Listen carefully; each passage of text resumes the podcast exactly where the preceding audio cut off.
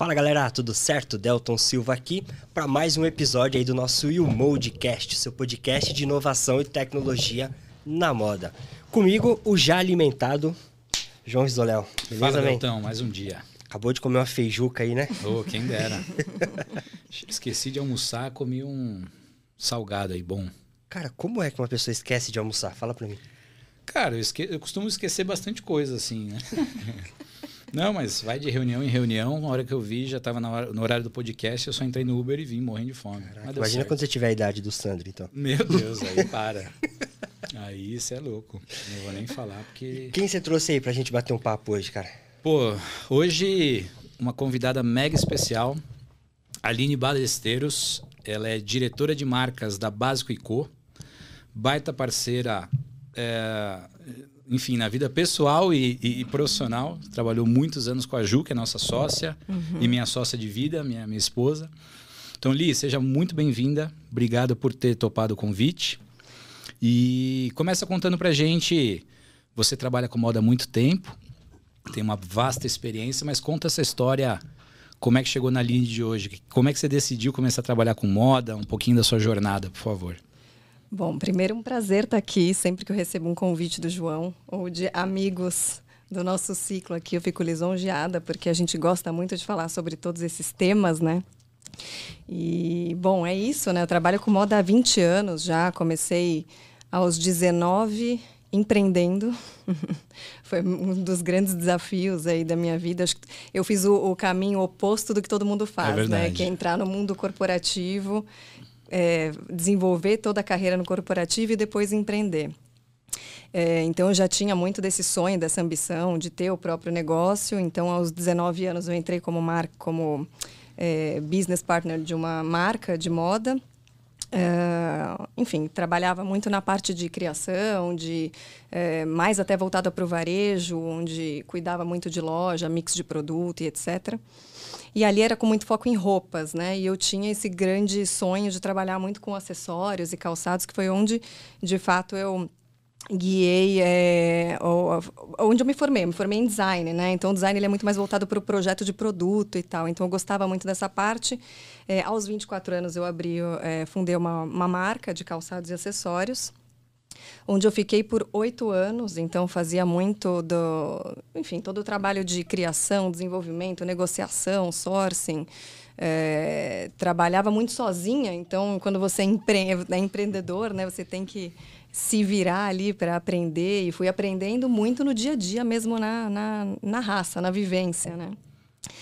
E me lembro que em 2008 teve toda aquela crise, toda a instabilidade, e naquele momento eu já estava fazendo trabalhos para outras marcas. Recebi um convite da Dafit é, para assumir ou para criar, basicamente do zero, né, a, a marca própria uma das marcas próprias da Dafit. Foi lá que eu conheci a Ju, Verdade. onde a gente trabalhou juntas aí por mais de cinco anos? Cinco, cinco anos, anos, e, é, e alguma coisa. É, então, na Dafit foi quando eu realmente me envolvi com um mundo mais é, amplo, né, do digital, de toda essa cultura mais ágil e fast fashion e tudo mais, um mundo completamente do que eu estava acostumada empreendendo sozinha. E depois eu fui para Amaro, onde eu passei cinco anos e meio também. É, e nos últimos dois anos eu tive a oportunidade de trabalhar também com beleza, além de moda. E Adorei, beleza. Na Básico? Na, na Amaro. Ah, na Amaro. No perdão. finalzinho da Amaro ainda tive essa oportunidade de é, agregar mais uma categoria, né? Uma grande categoria para o meu portfólio. Até que veio o convite da Básico, e que é onde eu estou há pouco menos de um ano. E hoje eu cuido de toda a parte de, de tudo que diz respeito às marcas, desde o merchandising planning até o lançamento dos produtos das marcas do grupo e também tem a frente de marcas parceiras que é o nosso marketplace, né? Então, Sensacional. É isso aí. No caminho, não, não, não peguei, mas a sua marca, como é que ficou? Aí eu deixei, quando eu entrei na Dafit, eu ainda fiquei alguns meses é, tocando os dois negócios, né? Porque eu não sabia se eu ia me adaptar, de repente sair de um mundo onde eu trabalhava sozinha, entrar no corporativo. Seu horário e tal. É, chefe, pessoas e tal, mas é, foi uma experiência incrível, porque naquele momento eu consegui entender onde eu podia dividir várias das minhas funções que eram concentradas e para poder dedicar o meu tempo àquilo que realmente eu sabia fazer bem, né?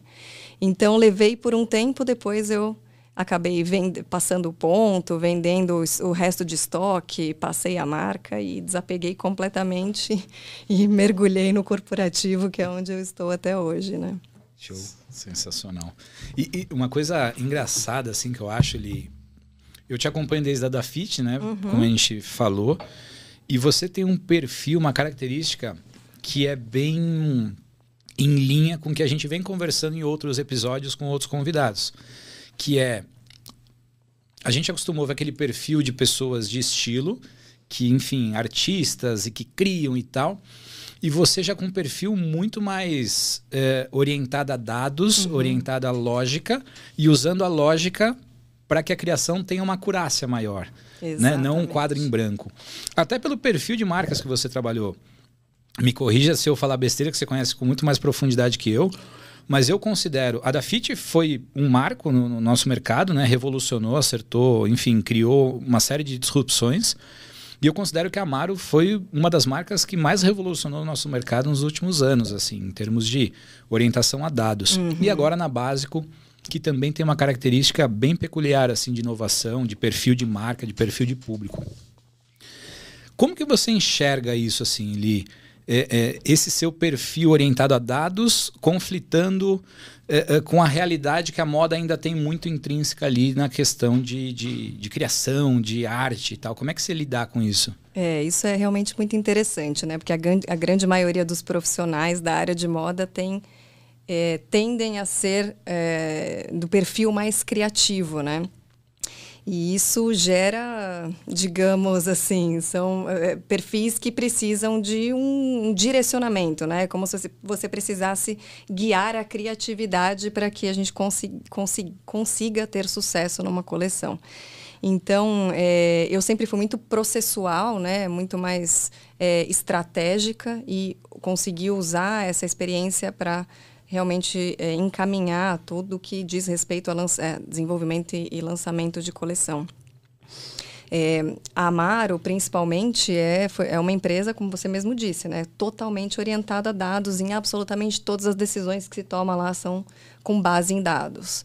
É, sejam dados é, que vão contribuir para a criação da estratégia, é, e vão te ajudar, vão te dar mais insumos para que você consiga guiar melhor qual vai ser o futuro daquela coleção, aonde apostar. Então você tem mais, muito mais segurança, tem muito mais é, base para dar essa direção. É, então é, a gente, eu, isso foi é, na verdade algo, viver nesse mundo do digital aí nos últimos 10 anos foi algo que se somou muito a, um, como você mesmo disse, uma característica que é um pouco é, diferente do perfil criativo, né? Então, onde eu consegui usar muito desse, é, de todos esses dados para é, dar mais força para aquilo que eu sempre acreditei. Então, é, quando a gente pensa numa coleção desde o início, tudo nasce na estratégia, nasce no planejamento, nasce é, no é, em dados, né? Você precisa olhar é, para o seu histórico, precisa entender muito bem a fundo o como performou, o que performou, precisa muito olhar para o mercado, o que, que o mercado está fazendo. E tudo isso são, é, são dados que você consegue cruzar vários tempos, né? Eu costumo dizer que é o é, para criar uma estratégia é a análise do passado, que é, é o interno, né? São, são seus análise dos seus dados internos de como performaram as suas últimas coleções onde você junta com o presente, que você olha muito para mercado e compara muito com o que você está oferecendo é, no seu sortimento, aonde existe a oportunidade, então mais dados, né? Onde você consegue cruzar aí algumas informações para tirar conclusões para o futuro. É, e aí, no futuro, é onde a gente olha para tendências, né? Que aí entra muito essa, esse profissional do perfil mais criativo, que vai buscar lá longe é, de onde vêm as macro tendências, os temas, como que a gente vai... humano. Tudo, né? Comportamento de consumo. É, e como é, tudo isso vai se traduzir em produto. E aí você cruza esses três tempos para conseguir traçar uma estratégia, né? Então, eu, eu acredito que é, o, o, a criatividade ela deve sim é, é, permanecer e deve ser sempre o guia né, de tudo, no, no, no depende muito da marca, é claro, né? Se for marcas mais conservadoras ou marcas que têm é, é, um posicionamento mais, é, mais, mais voltado para a moda mesmo, mas tudo isso tem que ser suportado por dados, né? Para que a gente consiga não só fazer aquela coisa muito louca, mas também com mais assertividade. Então, e esses 10 anos, mais de 10 anos de digital aí, é, realmente é, acho que confirmaram muito do, do que eu sempre imaginei como sendo o fluxo do, do lógico, né? De, de, uma de criação de coleção. Sensacional. Pô, isso é isso é muito louco, né? De juntar os tempos, como você diz, né? Passado, presente e futuro, analisar aqueles dados para tomar uma decisão. Isso é fantástico. E, e eu queria entender um pouquinho de como é isso na prática. É, porque às vezes a gente fala que parece algo distante, né? Intangível, né? Quando a gente fala, nossa, isso aí é quase soa como se fosse metaverso, né? Não é algo que um dia a gente vai viver. E como que é isso na prática? Tem a, a reunião com o time? Como que, que foi essa implementação é, para pensar em dados é, sem, sem agredir a criatividade do time? Como que funciona no dia a dia?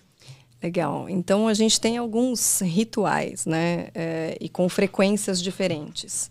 Então, se eu estou falando de um início de estação, sempre acontece esse. É, na verdade, vamos voltar aqui um pouquinho, né? Falando de todo esse fluxo que eu contei para vocês, eu também estruturei a minha área do mesmo no, com os, os nossos squads, fazendo a mesma sequência do que representa uma, um início de estação. Então, é, para deixar um pouco mais tangível, né? Hoje eu tenho times, é, um primeiro, o meu primeiro time que é onde tudo nasce é o de merchandising planning, que faz toda essa parte de análise de performance, de demanda, análise de mercado, pricing, etc. É, faz esse estudo, cria a, a, a projeção ali, cria o nosso OTB, passa para um segundo time, né, que seria a passada de bastão, que é o time de, de Research and Design, que são as pessoas do criativo, são os estilistas. Eles recebem esse número, trabalham nessa na, na, na sugestão de mix com base nesse número e no que eles estão vendo de pesquisa. Uh, depois a gente tem uma passa para um segundo, um terceiro time que é o de development and buying, que seria é, desenvolvimento e compra, para apresentar essa coleção. Então, a gente tem um momento que é uh, o que a gente chama de Development Definition. Então, é o dia em que os estilistas vão apresentar, já com todos os números de modelos passados pelo Merchandising Planning. E é onde esse time de desenvolvimento de produto e compra vai efetivamente é, validar sim, isso faz sentido, isso não faz, vamos olhar para dados, esse, esse, esse produto performou, esse tem características similares, vamos investir, ou então vamos abrir mais uma cor. Então, é ali que se decide tudo cruzando esses tempos, né? Dali a gente parte para a validação do que, do que vai realmente para o desenvolvimento de produto. E aí entra todo o processo com os fornecedores de desenvolver pilotagem, fazer fitting, lacrar, negociar enviar pedido, receber produção e lançar. Então, então os meus times eles estão organizados exatamente nesse nesse fluxo, Linha do né? tempo, sim. Merchandising planning, criação, desenvolvimento e compra. E depois toda a parte de enriquecimento de produto que entra é, foto, entra descrição de produto, tags, etc, para literalmente preparar para que ele é, que os produtos estejam prontos para subir no site para venda, né? Então, na prática, funciona assim. A gente faz esse ritual quando se fala de estação seis, é, de seis em seis meses, né? Porque é sempre estação em estação. Mas toda a parte que diz respeito à revisão de OTB, definição de volumes, que é onde efetivamente você compromete o seu budget, né? A gente faz isso mensalmente para to tomar decisões mais assertivas em relação à compra, né? Até pela volatilidade de mercado vendeu mais, vendeu menos, compra mais desse produto, compra menos. Então, essa decisão que envolve o comprometimento do budget, ela acontece mensalmente. Então, a gente quer sempre tomar a decisão muito perto do lançamento para ser o mais assertivo possível, né? Então, são esses rituais que definem aí o, essa sequência toda. É, e essa é uma dor latente no nosso mercado, né, Eli? Eu digo assim, é muito difícil Primeiro, né, tem um ponto que quando a gente bate em dados, logo vem aquele medo do ser humano de que daqui a pouco os algoritmos vão substituir as pessoas e tal. E não, não é uma verdade absoluta, é só minha opinião, é que essa mágica que você faz de conseguir pegar três tempos e traduzir para o agora é algo que é muito difícil de ser de um humano ser substituído, né? Porque é algo que você vai treinando ali, enfim. Nessa linha, é, o que, que você acha que é, é mais difícil e relevante em se tratando de dados? É nesse momento onde a gente está fazendo planejamento ali do pré-season, é, o in-season, de, de recursos que já existem no nosso mercado hoje. Aonde que você se sente mais suportada? Difícil essa pergunta, hein? Eu acho que é, tem muito de feeling de mercado mesmo, né? É, eu acho que o, os dados, eles suportam, digamos que, a maior parte, tá? Eu diria que é a maior parte da coleção. É, os dados, eles nunca vão substituir essa, essa visão, esse feeling de mercado. É, mas eu acredito que é, o que suporta mesmo no fim das contas, além de toda a base de dados ou do que a gente vai fazer que não está baseado em dados, que está sendo muito olhado ali para o futuro, é de fato a, a, decisão em conjunto, sabe? É quando você está numa sala e, e, o estilista fala, putz, a gente está vendo muito tricô numa marca que nunca fez tricô, mas a gente olha para o nosso histórico não existe histórico de tricô. Ou, ou porque você nunca teve o produto, ou porque é, teve, mas não performou, ou então você não estava com o produto certo, no preço certo.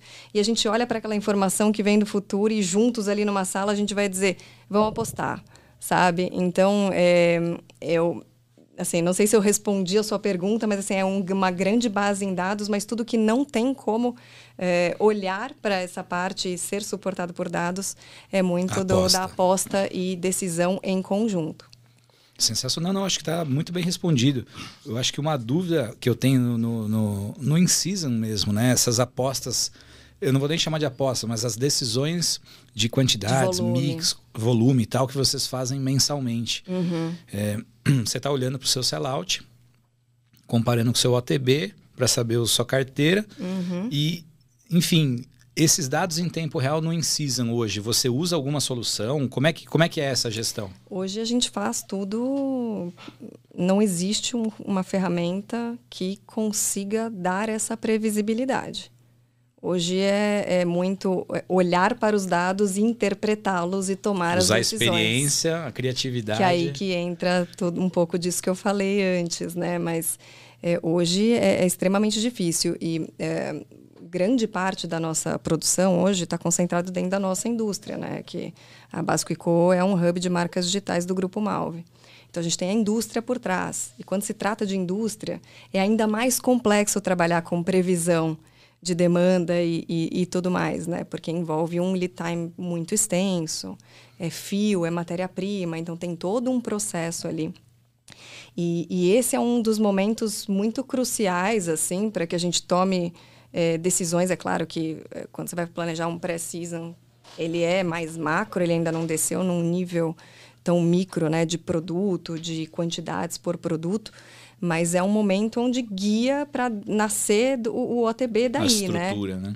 Toda a estrutura. E então hoje é, a gente faz muito desse trabalho com uma equipe muito enxuta, que acaba até deixando mais desafiador, né? Porque você tem menos pessoas e menos tempo para conseguir fazer essas análises e de fato fazer as apostas. Mas acho que é, é a grande dor do mercado, né? É, é a gente não ter uma ferramenta que consiga ajudar para que o planejamento de demanda tenha mais acuracidade, né? Faz todo sentido. E foi a segunda vez que ela falou que não existe uma ferramenta para fazer isso. É. Eu gostei da provocação é, então, para você isso aí. Ela olhou, né, do tipo, pô, se mexe, cara. E aí, você tá atrasado. então, Ajudar ó, a nossa vida. Alô, Saulo, ó, vai ter aí vai desenvolvimento para você. É, vai direto pro Saulo esse aí.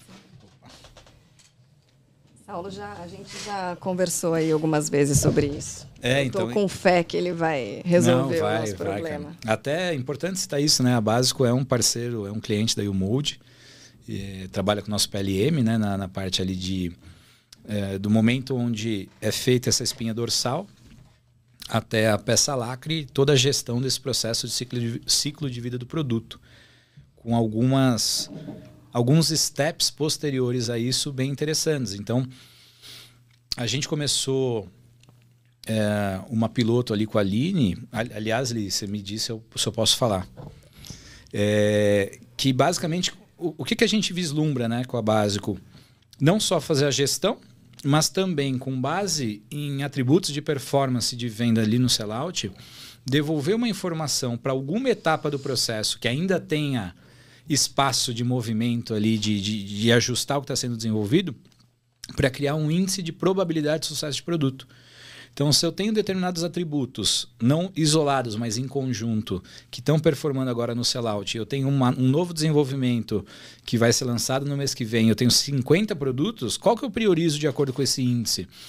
Então, é algo que a gente, é, enfim, está olhando para próximos passos, né, Aline? É, e que seria incrível, né? Porque quando a gente fala de olhar para dados e fazer toda é, a análise, você tem diferentes níveis né, de análise. Então, você olha primeiro para os números macros, né, que realmente são os principais KPIs da companhia, e você começa a descer isso num nível de granularidade, de performance de produto, e aí é, ter a possibilidade de ainda conseguir fazer isso em nível de atributo de produto, é o que a gente falou lá no início, né, guiar a criatividade. Então, esse é mais um exemplo que a gente pode citar para é, juntar esses dois mundos, né, de criativo, opa, de profissionais super criativos, trazer para os dados, guiar a criatividade, ter mais assertividade na coleção. Então, quando a gente começa a entrar assim, quais são os produtos que estão performando mais, quais são as características que eles têm em comum,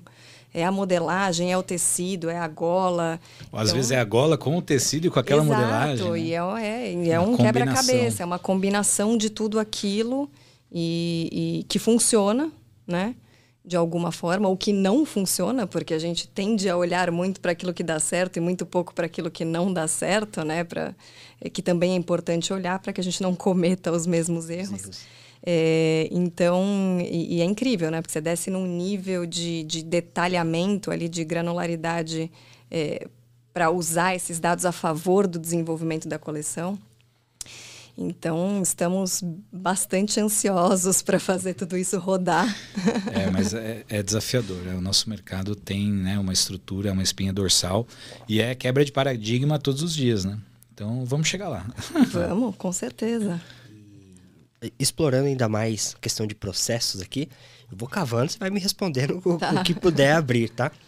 É, você fala muito bem ali, o, o, Sandro definiu isso há uns dois episódios atrás, sobre a questão de olhar para dentro e, e olhar para fora, né? Muito pegando ali do, do exemplo da, da Shein, que, que olha muito bem para fora, né? Para entender tendências. Uhum. Hoje vocês estão nesse nível de olhar para rede social, para tendência do que vem Instagram, TikTok e outras redes, ou não? Quando você olha para fora, é, olha só para tendências, o que vem lá de fora, como é que tá esse olhar pro futuro? A gente olha para tudo, assim. É, eu acho que, bom, eu como estou no mercado de moda há 20 anos, eu consegui viver aí grandes é, transições, né?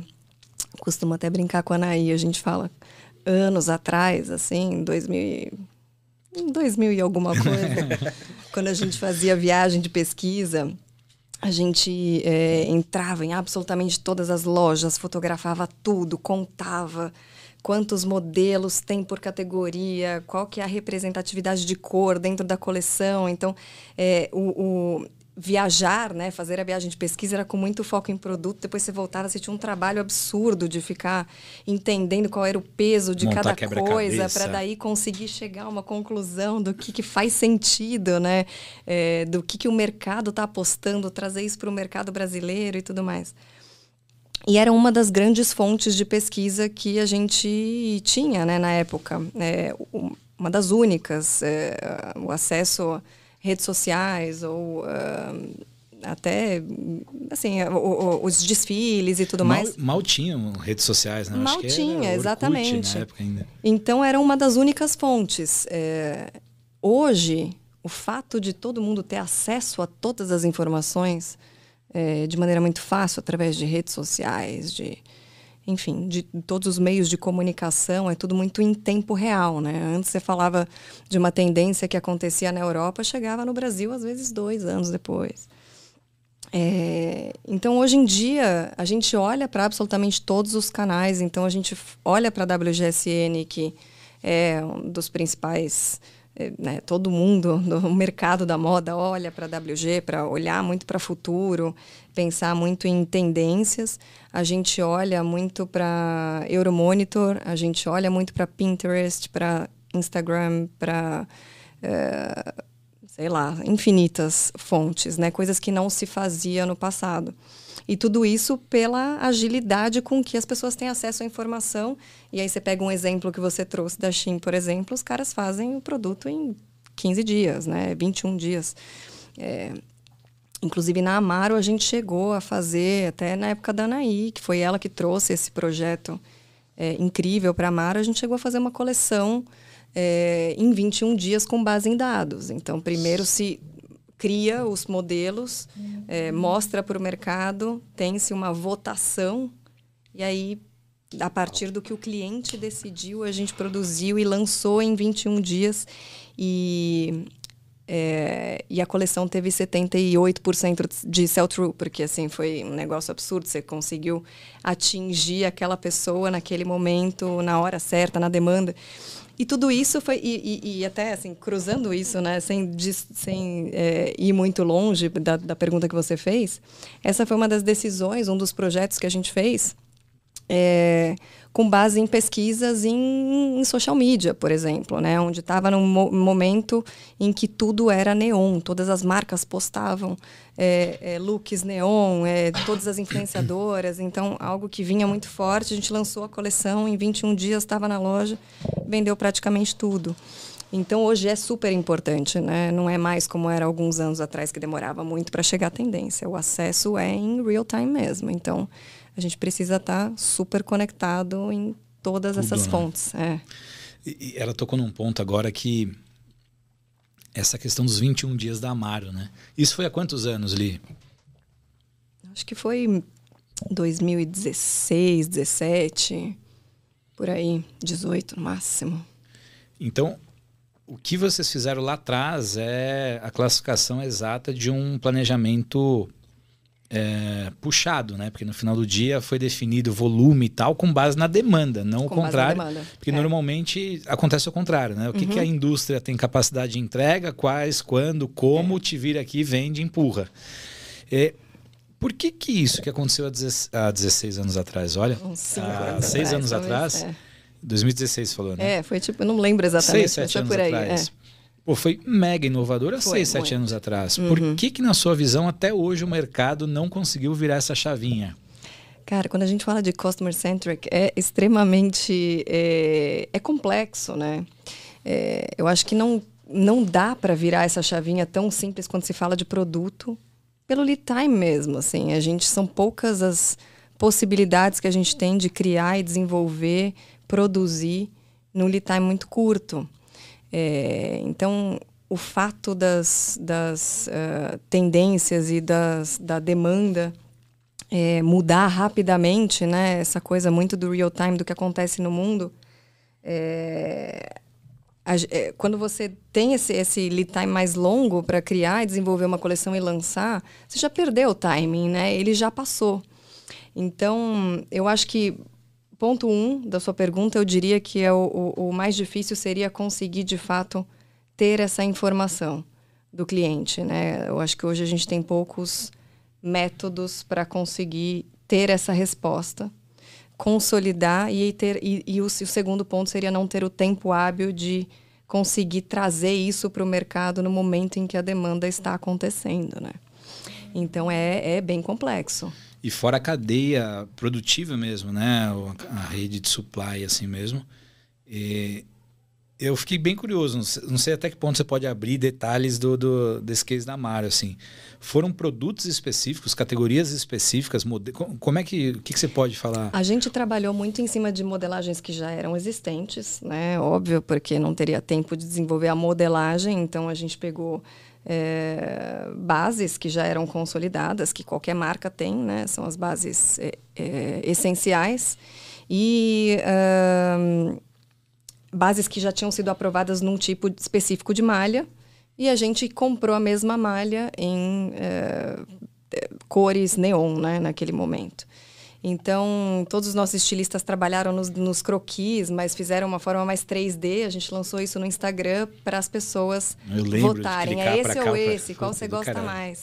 Foram pioneiros nisso. Que é fomos, justamente o que eu ia perguntar. Você falou que o primeiro ponto de dificuldade é ter essa resposta do cliente. É. E eu já ia perguntar, como é que vocês conseguiram naquela época? Então foi votação. Foi votação. é, e aí a gente conseguiu produzir muito rápido, porque na época a gente tinha é, fábrica, né? A gente tinha parte da nossa produção era interna. Então a gente conseguiu, antes de, de, de fazer tudo isso, de lançar esse projeto para o mercado, organizar toda a fábrica para parar naquele determinado momento, porque ia entrar esse projeto e ele deveria ser produzido em é, duas semanas, Caramba. três semanas, né? Você pensa essa votação, essa enquete no WhatsApp, esses dados chegando. Puta que pariu.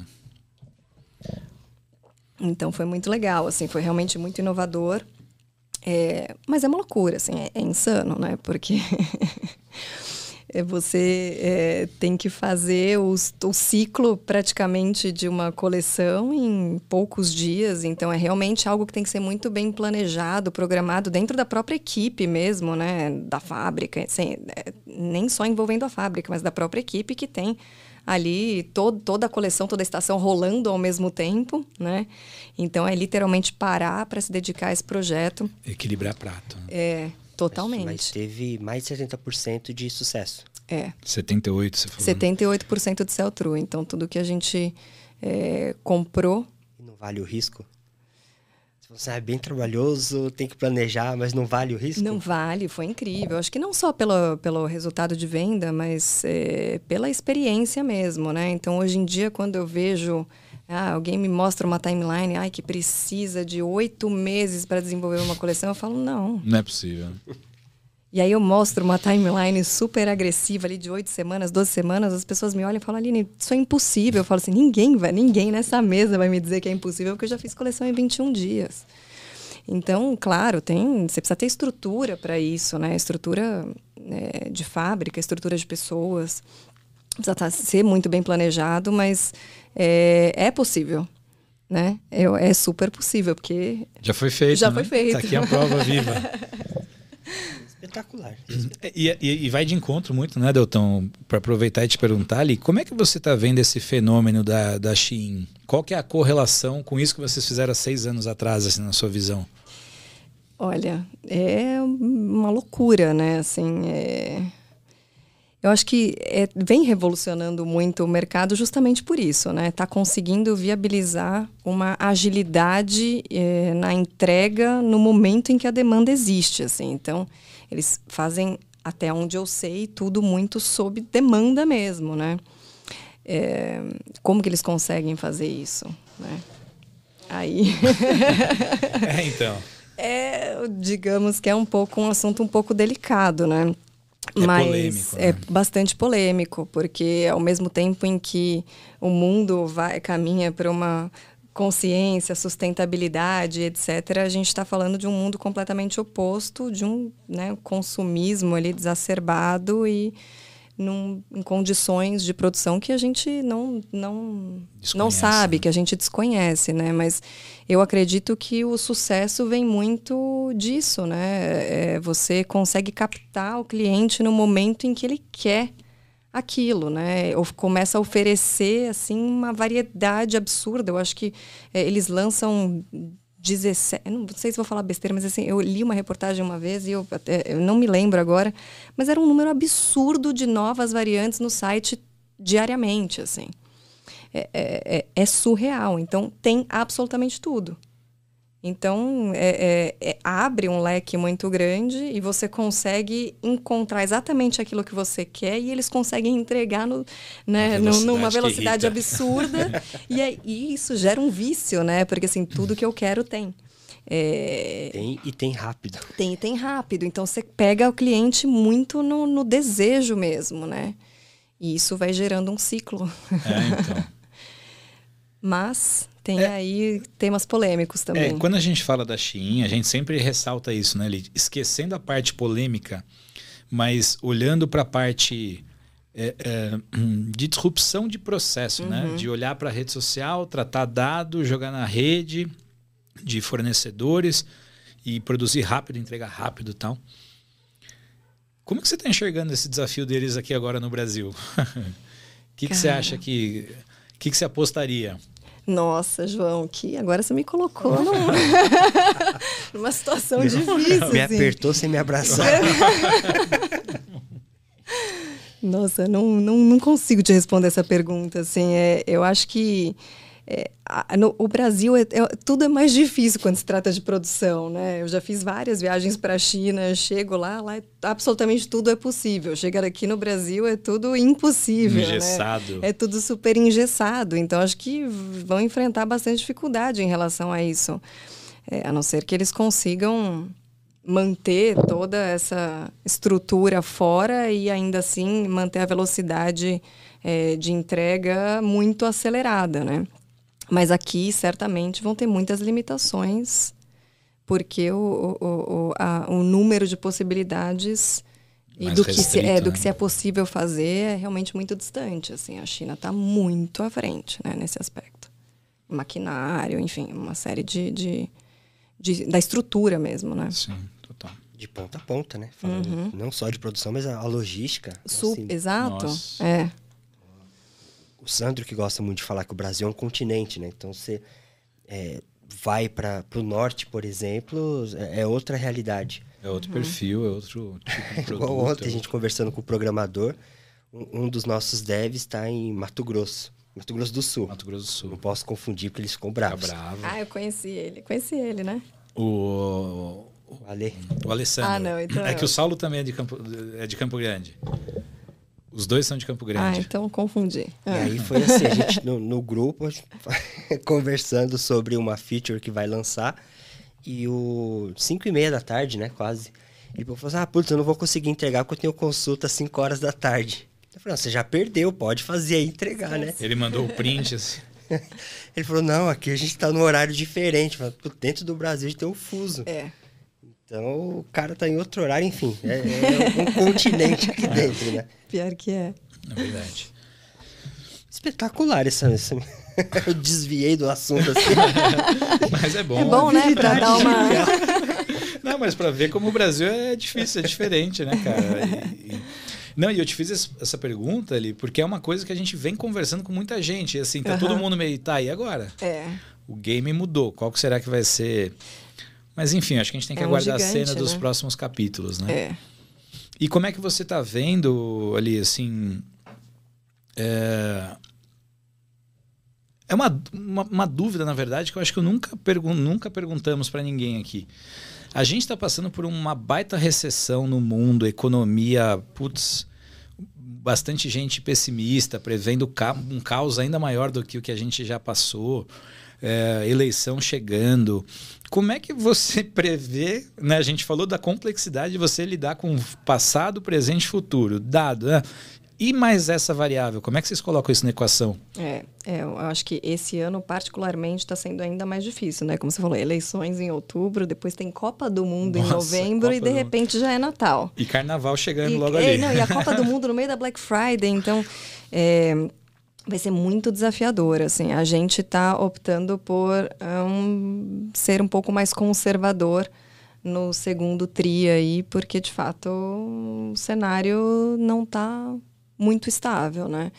Então, é, eu acho que tudo que a gente planejaria num ano normal, né, num fim de ano normal, que é um dos principais trimestres né, do ano, tem Black Friday, tem Natal, é, a gente está diminuindo um pouco a, a aposta para sentir, mas já com um plano B ali para que esse negócio é, for melhor do que o, esse cenário pessimista, a gente ter tempo de reagir.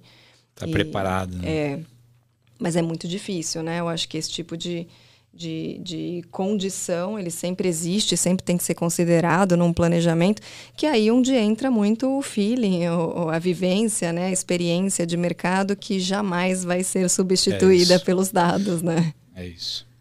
É saber lidar, né? É saber rebolar no.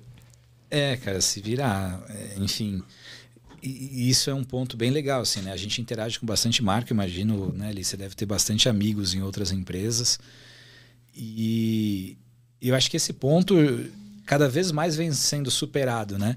Eu digo assim, o medo da tecnologia, dos dados substituírem, cada vez tem uhum. passado mais, né? Como... É.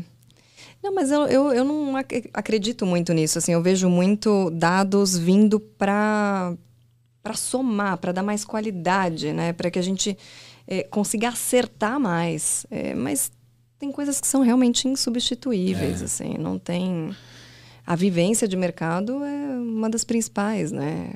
Então, saber aí e, um ponto que você trouxe que eu acho que é importante frisar, né? Que a gente já falou algumas vezes sobre isso, que no final do dia, se você é altamente competente, tem dados a seu favor, tecnologia, equipe engajada, isso faz só com que potencialize Exato. todo mundo, né? Então, é. Quanto mais tempo você tem para gastar usando a cabeça e menos o braço, uhum. maior a chance de você performar. Quanto é. mais embasada, maior, menor a chance de você cometer algumas falhas ali.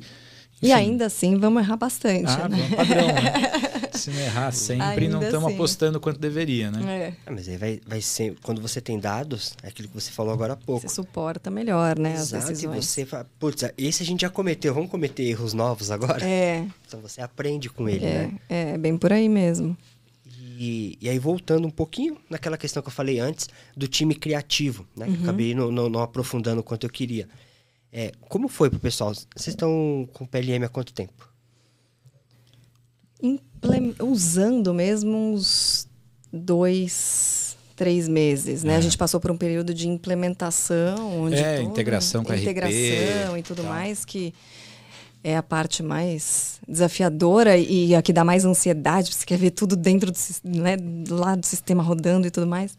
É, mas usando no dia a dia, acredito que um, em torno de dois meses, mais ou menos. E, e como está essa implementação com o time criativo? Eu fiz a mesma pergunta para o uhum. Eli e foi legal. Eu queria saber de você lá, como é que está isso, como é que está essa, essa relação de, meu, cadastra aqui, olha aqui, enfim. É, é, eu, eu, assim, no meu caso, meu time nunca tinha usado uma ferramenta de gestão de coleção de produtos. Então, é, para eles tem sido assim é, descobriram um mundo que não existia então todo mundo recebeu muito bem é, para o time criativo eles ainda têm um pouco o que eles sentem falta é daquela história do board físico com as fotinhos então acho que tem um lado ali que ainda é necessário olhar dessa forma para organizar o pensamento mesmo né mas eles têm um, pouquinho mais de dificuldade. É, nem diria que é uma dificuldade, mas assim, quando você olha muito para o criativo, né, vem toda esse, essa pesquisa de, de macro tendências, tendências, tema, cartela de cor, e depois que vira um produto. Né? Quando ele, ele vira um produto é quando ele nasce na U-Mode. Então, ele nasceu na U-Mode para depois passar por todo aquele processo de aprovação. É, Hoje eles ainda estão é, tentando se encaixar muito nessa parte do que vem antes de nascer o produto, que ela ainda precisa ser feita numa apresentação para dar um pouco mais de contexto e tudo mais, para daí partir para a apresentação dos modelos. Mas no geral, assim, a, a, a aceitação foi muito boa, porque facilita demais, né? Você ter tudo concentrado num mesmo lugar, você fazer propor os modelos, você aprovar os modelos, você acrescentar todas as informações necessárias que já vão para a ficha técnica para o fornecedor. Então, são, são processos que antes a gente demorava é, semanas para fazer e hoje a gente consegue reduzir muito esse tempo, né? É, então, assim, respondendo objetivamente sua pergunta, é, existe um pouco mais de. Estão é, tentando se encontrar nessa parte mais da pesquisa, mas no que tange a parte do início do desenvolvimento da coleção, Tá indo muito bem, assim. Eu fico lá no pé de todo mundo, tem que atualizar, tem que atualizar, porque qualquer pessoa que acessar a U-Mode tem que ter a informação é, em tempo real. Não pode, ah, esqueci de atualizar. Já. Pergunta pro fulano, pro ciclano, como é que tá tal coisa. Não, ninguém vai perguntar para ninguém. A informação tem que estar tá aqui disponível para todos, né?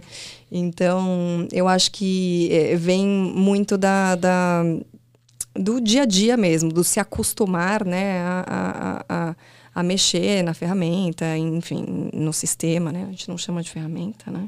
Ah, pode chamar, pode chamar. é muito de se adaptar mesmo, mas é, flui muito bem. Fico bem no pé também. É, e, e, é um primeiro estágio, assim, né, doutor? A, a, básico, pela característica da básico e ainda mais somada à característica da Aline, é, é um primeiro passinho, né? Porque ali tocou em alguns pontos que viraram nosso slogan praticamente, né? Que é vender o produto certo para o cliente certo na hora certa. Então hoje a Umode dispõe de seis soluções, começando pelo PLM, indo até o sellout. E sempre muito embasado em como cruzar esses dados, não para tomar a decisão pelo ser humano, mas para dar mais embasamento. É tipo aquela. Eu sempre faço essa correlação com os meus filhos. A Ju, Hoje ela já lida melhor, mas ela é estilista, você imagina, né? Uhum. Meu moleque quer ir com a camiseta roxa, a bermuda azul, ela fica doida. E eu sou muito prático, assim, filho, escolhe Põe qual você. Quiser. Põe o que você quiser, desde que seja uma dessas duas. Pode escolher à vontade. Ah, ele fica felizão que ele escolheu. Então, eu, só fiz esse paralelo que também não tem nada a ver, para dizer que o desafio com os dados é cada vez mais conseguir ajudar o ser humano, ao invés de olhar 50 coisas ao mesmo tempo, ó, os dados já cruzam sobraram esses três. São os três que fazem sentido. Então, eu acho que no final do dia, o desafio com a básico vai. Nós vamos ter bastante case legal para para compartilhar, né, Aline? Com certeza, com Os certeza. primeiros passinhos foram dados. É, e a gente está muito nessa fase de construção, né? Como companhia mesmo, né? Acho que a empresa é nova, a gente está é, muito no começo. Então agora é a hora mesmo, né? De construir essa base que vai sustentar todo o crescimento do negócio, né? Show de bola. Perfeito. Puta papo.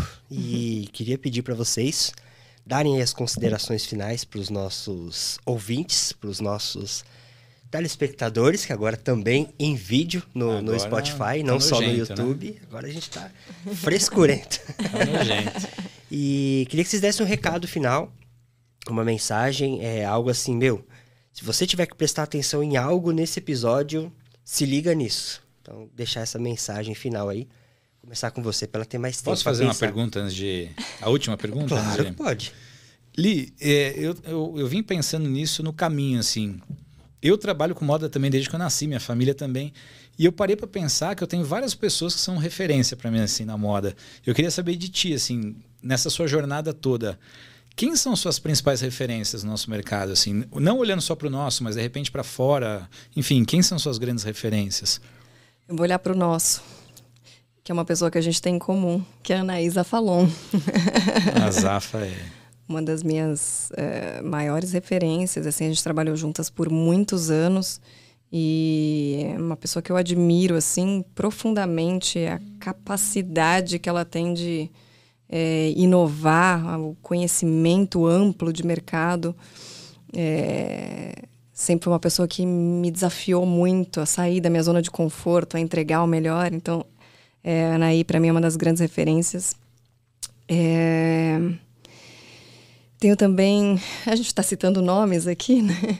Silvia Machado, que já passou aí alguns anos pela, pela Dafit também, foi uma das diretoras lá. Ela passou pela Arezo também, né? Passou pela Arezo, ficou muitos anos na Arezo, mas uma pessoa que é, também com muita muito conhecimento de mercado, mas também com um lado muito humano para gestão e tudo mais. Então, hoje, se eu tivesse que te dizer, assim, rapidamente, duas pessoas são essas para mim. Sensacional. a Silvia não tive o prazer de conhecer ainda, mas a Zafa, putz, eu sou fã incondicional dela. Uhum. Ela, a visionária, uma capacidade de execução Absurda. fazer as coisas acontecerem assim, é. absurda. Inclusive, é, tá na hora dela criar vergonha na cara e vir aqui bater um papo com a gente. Eu né? acho. Ó, Fala direto pra ela lá que a gente faz o corte. Zafá, faz favor, né? ela mudou agora para onde foi mesmo? Jaraguá do Jaraguá Sul. do Sul. É onde fica a fábrica da Malve. Da Malve, tá lá na tranquila. É. E quando vem para São Paulo, já vem Passa com a agenda rápido. cheia. Blocada Quer ir já. embora logo? Quer voltar É, pra então. cidadezinha? Mas eu sou fã da Zafa também. Em breve ela vai estar aqui. Perfeito. Show, É obrigado. isso aí. Então, resumo, cara, eu acho que é, me chama muita atenção o perfil da Aline. Já conversamos na YouMode várias vezes sobre isso, né? Até por isso a gente acelerou algumas coisas na própria YouMode de alguns steps que virão depois dessa implementação pelo perfil da Básico, mas muito pelo perfil da Aline. Então eu acho que você tocou em pontos muito chave assim de orientação a dados, a percepção humana que não vai ser substituída, processo, ferramenta, é, a importância das pessoas comprarem o projeto, né? Porque de nada adianta você também implementar processo e tal. É, e você bateu muito na tecla de, pô, as pessoas na sala fazendo as apostas juntas, tal. Então, eu acho que hoje, cara, a gente ouviu uma aula de uma pessoa que passou por três marcas mega inovadoras que eu admiro absurdamente, desde a da Fit, que eu tive a oportunidade de conhecer de longe, mas um pouco de perto, porque a Ju trabalhava lá também. Uh, a Amaro, por histórias que eu ouvi, agora na Básico, o prazer de, né, de tê-los como cliente. Então, é possível você ser uma marca digital first, olhando para dados, eh, tendo dados como um grande ativo para tomar decisão. Então, acho que esse é o principal ponto, assim. E a habilidade de conseguir traduzir o passado, presente e futuro, considerando toda essa salada e eleição e tal. É. Então, você é uma é, mágica, você faz mágica ali. Nós fazemos. Parabéns e nós somos teu fã de verdade, assim. Na, na YouMode a É gente comenta recíproco. muito sobre isso. É totalmente recíproco. que a gente atende, a gente hoje, pô, graças a Deus, a gente está batendo 70, 70 e pouquinhas marcas ativas como clientes e a gente interage com muitos perfis, assim. Então, você é uma, é uma pessoa que, que a gente tem autoestima lá, que a gente comenta muito. De, pô, pensamos numa coisa, vamos levar para a Aline para ver o que ela acha. Então, Olha só, meu ego foi lá em cima agora. Mas essa pergunta deveria ter fe sido feita para mim antes, porque eu ia falar exatamente o que o João falou. e aí aparece que ele me copiou, entendeu? Mas é, se eu pudesse resumir, eu também diria muito isso, né? É usar os dados como aliados para sustentar as decisões, mas nunca deixar de lado o, o feeling de mercado, as apostas, o, o olhar para frente, né? Que é justamente o que a gente fala dos três tempos, o futuro e saber tomar as decisões. É, a gente costuma falar muito lá na Básico que é, o problema não é errar, né? Porque errar a gente vai errar sempre. A gente vai buscar cada vez mais soluções que nos ajudem a errar menos. Mas se errar, é, que vai acontecer, é corrigir rapidamente. Corrigir né? rápido. Então acho que esse que é muito do mindset ágil que a gente é, tem lá como cultura e o que a gente busca cada vez mais. E junto com esse mindset é o que faz com que também a gente tome decisões de trazer parceiros é, que estão conectados né, nessa sinergia toda. Então, aí o molde assim, muda realmente a vida das empresas. Você passa a ter uma visibilidade muito grande do teu negócio, você engaja pessoas, você ganha agilidade e passa a usar mais o seu tempo para decisões estratégicas e que tenham mais impacto do que efetivamente gastar o tempo seu e da equipe é, fazendo, né, ali tarefas do dia a dia que Microgestão. que né? tomam muito tempo, né?